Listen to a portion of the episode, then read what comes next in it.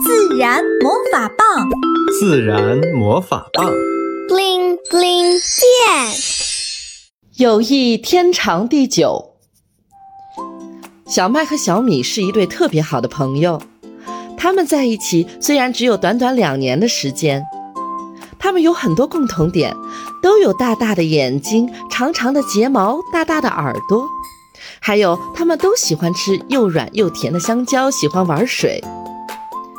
他们在一起非常快乐，小麦总会带来小米最爱吃的香蕉，自己虽然也很馋，但还是大方的把香蕉都给了小米。看着小米一点点吃完，满心欢喜。小米喜欢和小麦在河里玩水，把水轻轻地洒在小麦的身上，小麦感觉舒服极了。小米喜欢洗泥巴浴，小麦从不嫌脏。每次都开心地陪着小米一起玩，即使次次回家都被妈妈批评。小麦喜欢玩足球，小米也会陪着他。虽然小米不是很灵活，玩起来总是笨手笨脚的，但小麦从不会嫌弃小米。小米是小麦值得依赖的朋友，小麦在小米面前可以诉说所有的秘密，小米总是静静地聆听着，从不嫌小麦啰嗦。小麦和小米就这样快乐的一天天长大了，他们从不吵架，更不会打架。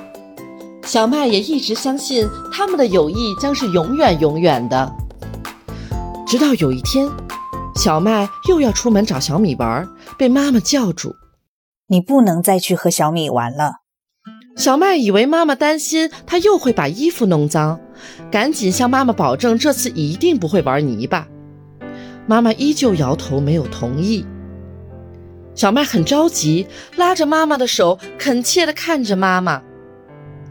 妈妈有些为难，但还是下定决心不同意。小麦不解地说：“大象不是都象征五谷丰登吗？它们不是会给我们带来幸运的生物吗？两年前小米他们刚来的时候，全村的人不是都非常高兴吗？”可是现在小米他们干了很多坏事呀！你知道昨天叶伯伯家的玉米全部都被吃光了吗？还有刘叔叔家的酒也被小米他们喝了一半。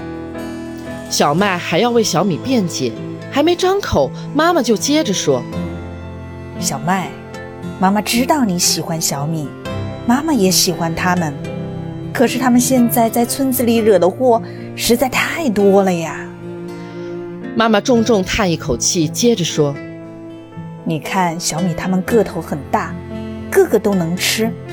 像小米妈妈一天就要吃三百公斤的食物。他们上次冲进王奶奶家里的甘蔗地，王奶奶一家损失非常严重，这你还记得吧？”小麦点点头。这事就发生在几个月前。当时王奶奶坐在被毁坏的甘蔗地里哭了很久，小麦也陪着王奶奶难过了很久。他知道王奶奶原本计划用卖甘蔗的钱去北京旅游的，这可是王奶奶好多年的梦想。小麦委屈地说：“可是这也不能全怪小米他们呀，他们就是太饿了。如果他们能找到食物，肯定就不会偷吃王奶奶的甘蔗、叶伯伯的玉米了。”他们也是没有办法呀。妈妈摸了摸小麦的头，蹲下来说：“是的，大家都知道原因，所以即使小米一家惹了这么多祸，村民并没有去报复，但我们也不能让小米他们继续破坏村子啊。”小麦有点着急了。妈妈，那你们要做什么？你们一定要答应我，不能伤害小米他们，他们真的很可爱的。我们暂时还没有想到好办法，但是妈妈听说有的地方已经有大象进入村庄，伤到人了。妈妈真的很担心。妈妈，你要相信小米，它不会伤害我的，我们是好朋友。但小麦没有说服妈妈。